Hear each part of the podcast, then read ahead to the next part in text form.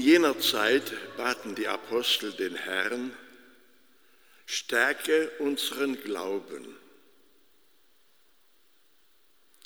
Der Herr erwiderte, wenn ihr Glauben hättet wie ein Senfkorn, würdet ihr zu diesem Maulbeerbaum sagen, entwurzle dich und verpflanz dich ins Meer, und er würde euch gehorchen.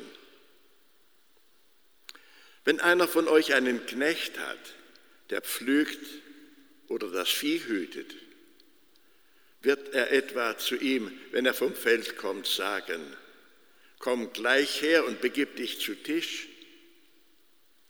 Wird er nicht vielmehr zu ihm sagen, mach mir etwas zu essen, gürte dich und bediene mich, bis ich gegessen und getrunken habe. Danach kannst auch du essen und trinken. Bedankt er sich etwa bei dem Knecht, weil er getan hat, was ihm befohlen wurde? So soll es auch bei euch sein. Wenn ihr alles getan habt, was euch befohlen wurde, sollt ihr sagen, wir sind unnütze Knechte. Wir haben nur unsere Schuldigkeit getan. Ja, wir sind unnütze Knechte. Wir sind Menschen, die sich immer neu dem Herrn ganz zur Verfügung stellen sollen.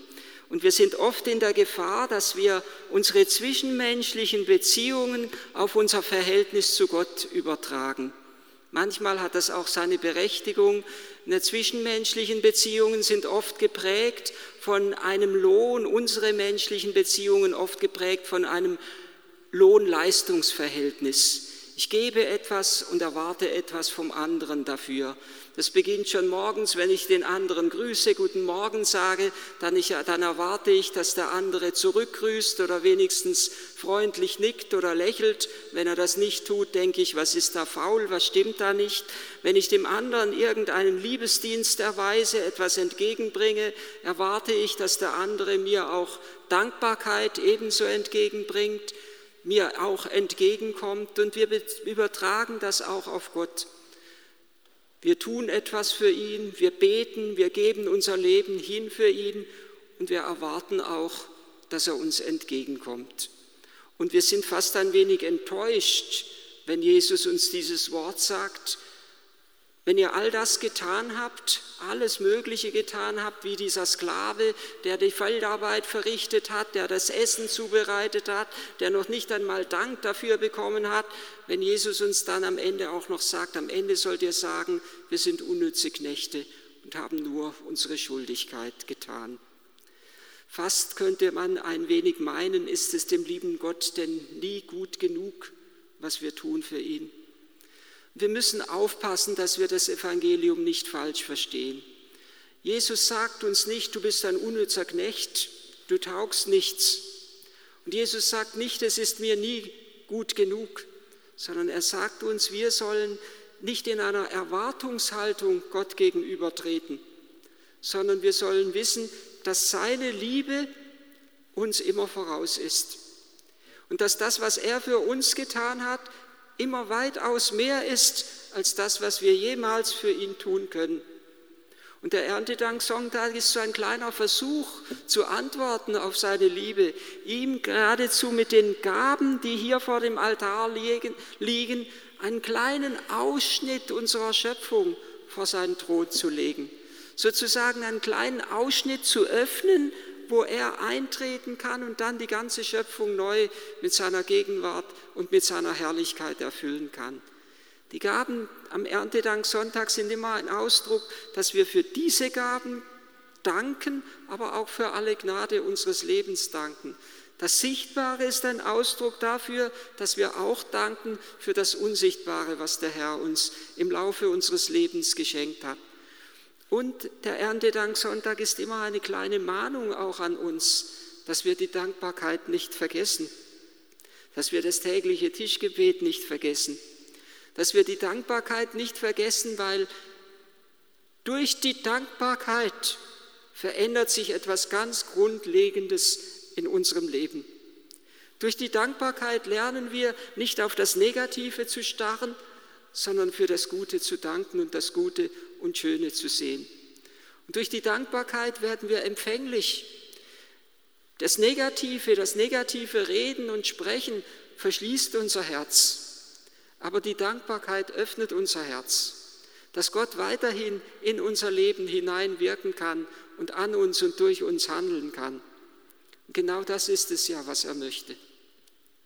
Er möchte durch uns handeln. Im Grunde genommen ist es ja eine Freude, dass wir uns ihm zur Verfügung stellen dürfen. Im Grunde genommen ist es ja eine Freude, dass er etwas von uns erwartet, dass er mit uns und durch uns in die Welt hinein wirken möchte. Ich vergesse es nie, wie einmal ein Obdachloser hier an der Haustür zu mir gesagt hat, ich habe ein wenig gejammert, was ich noch alles tun soll und jetzt will er auch noch was. Da sagte er zu mir, seien Sie dankbar, dass Sie gebraucht werden. Wie froh wäre ich, ich hätte Menschen, die etwas von mir wollten, und die mich gebrauchen würden.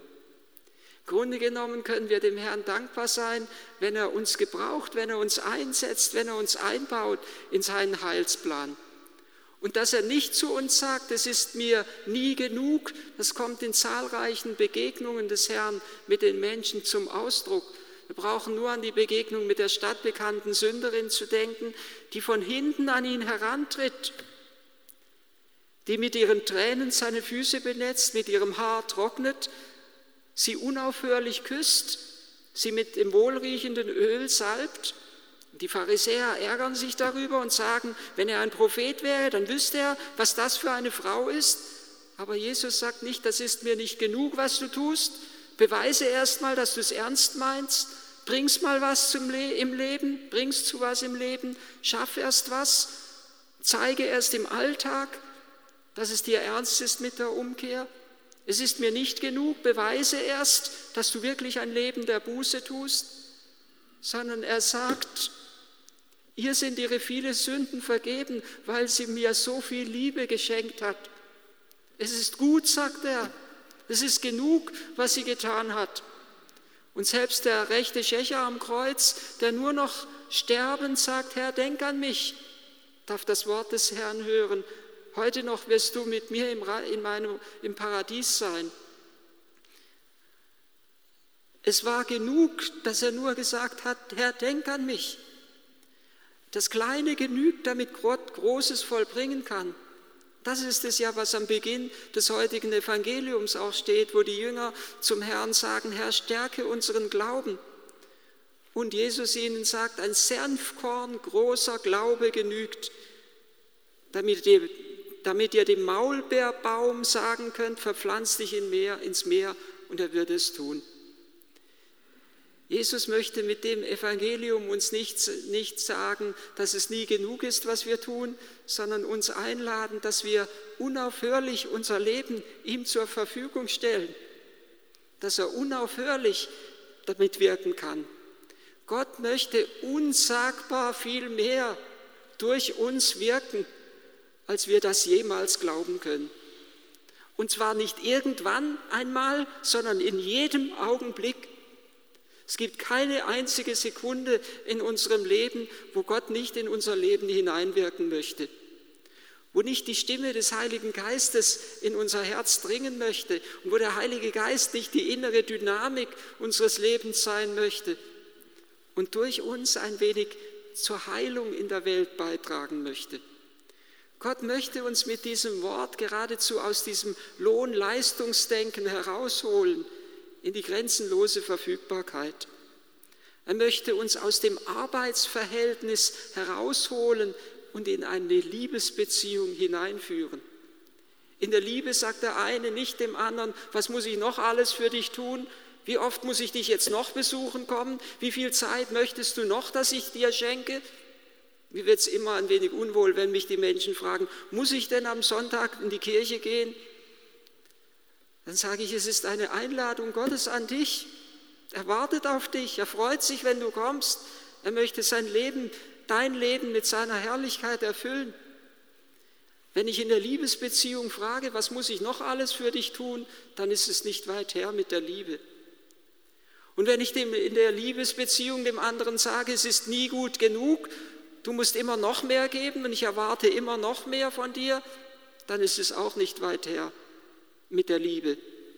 Und deshalb sagt auch der Herr den Jüngern, als sie von ihrer ersten Sendung zu ihm zurückkehren, nicht, jetzt geht es gleich weiter, sondern er sagt zu ihnen, kommt mit an einen einsamen Ort, wo wir allein sind und ruht ein wenig aus. Oder an anderer Stelle, wo er zu ihnen sagt, mein Joch drückt nicht und meine Last ist leicht. Ich werde euch Ruhe verschaffen.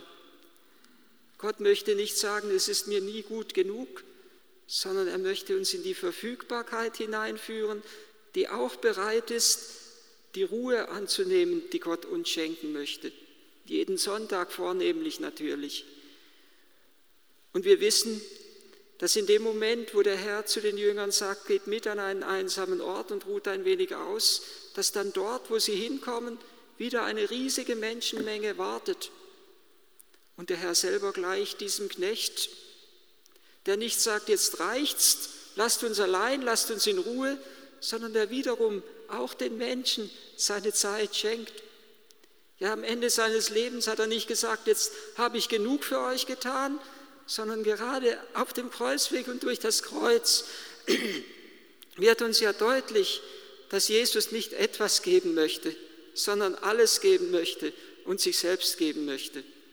Und auch die Jünger, als sie dann wieder, als sie in die Ruhe hinein eingeladen werden und dann wieder der riesigen Menschenmenge begegnen, sagen nicht, es reicht uns, kümmere dich allein um sie, sondern es ist ihre Freude, dass Jesus sie gebraucht und dass Jesus sie in seinen Dienst nimmt. Wir dürfen neu lernen, dieses Evangelium mit neuen Augen zu verstehen, dass es eine Ehre ist für uns, im Dienst des Herrn zu sein.